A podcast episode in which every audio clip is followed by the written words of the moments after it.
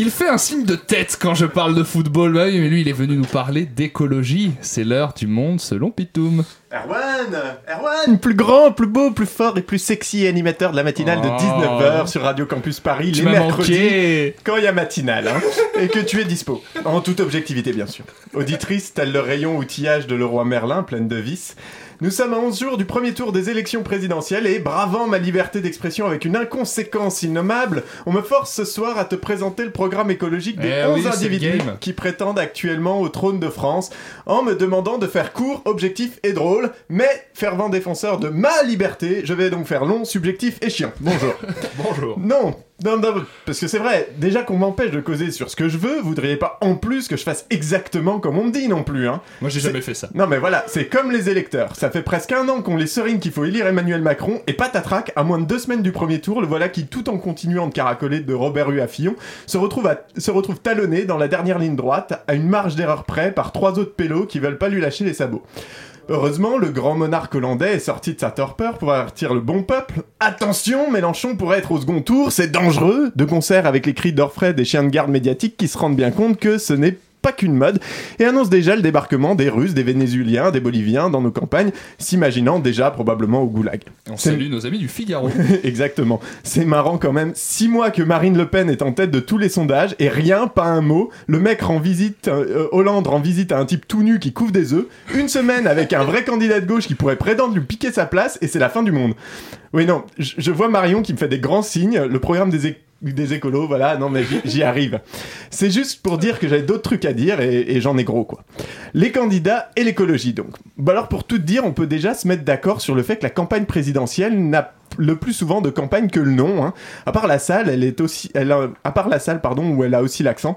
Non parce que pour la majorité des candidats, c'est pas foufou quand même. Hein. Du coup pour pimenter ça un petit peu, on va faire avec un portrait chinois. Je vais donc vous présenter Oh. les programmes écolos des candidats comme s'ils étaient des insectes. Allez Si ton programme, si son programme écolo était un insecte, ce serait un bousier ramassant tout ce qui traîne, disant oui à tout va sans se préoccuper de contredire. Je peux deviner Oui, vas-y. Ça c'est Manu ça. Bah oui, c'est le programme écolo de Macron, comme tout le reste, consuel et incohérent. Le bio côtoie les recherches sur le gaz de, schiste, les pesticides en moins se heurtent à sa volonté de signer TAFTA et CETA, et il cache bien plus grosse bouse dans son soutien aux mines d'or guyanaises au détriment de la biodiversité et des accords de Paris. Si son programme écolo était un insecte, ce serait une araignée crabe qui prend la couleur des pétales de fleurs pour chasser les butineurs. Alors oui, c'est pas vraiment un insecte, mais son programme écolo n'en est pas vraiment un non plus, puisque Marine Le Pen cherche à Ah. verdir, mais elle fait quand même la priorité au nationalisme et à l'exclusion, ce qui arrête euh, toutes ces solutions en fait à nos frontières, Mais- frontières dont se contrefout le réchauffement climatique, Mais bizarrement. Ne peut-on pas être raciste et écologique? Je ne comprends Eh ben, pas ces, écoute, ces on frontières que l'on trace. Les programmes d'Artaud, Asselineau et Poutou, ça serait des moucherons, hein, ces trucs si insignifiants qu'on dirait le plus souvent qu'ils sont pas là. Leur obsession anti-européenne pour les uns et anti-patron pour les autres leur fait oublier que pour se battre pour un avenir meilleur, il faut un avenir. Celui de Cheminade et Dupont-Aignan, bah, c'est un moustique, un truc bien relou qui pompe du nucléaire à tout va en oubliant que Fukushima ça gratte encore.